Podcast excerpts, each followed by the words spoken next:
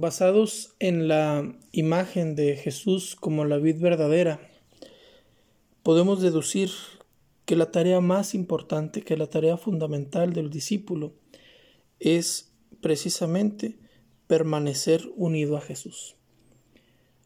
No podemos ser verdaderos discípulos, no podemos llevar a cabo nuestra misión si no estamos íntimamente unidos con Jesús.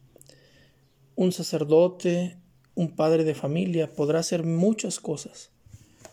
Pero cuando no estamos unidos a Jesús, todo sale de nuestro corazón y tarde o temprano ese corazón se vacía. Que el Señor nos permita dar frutos que partan de nuestra unidad con Él.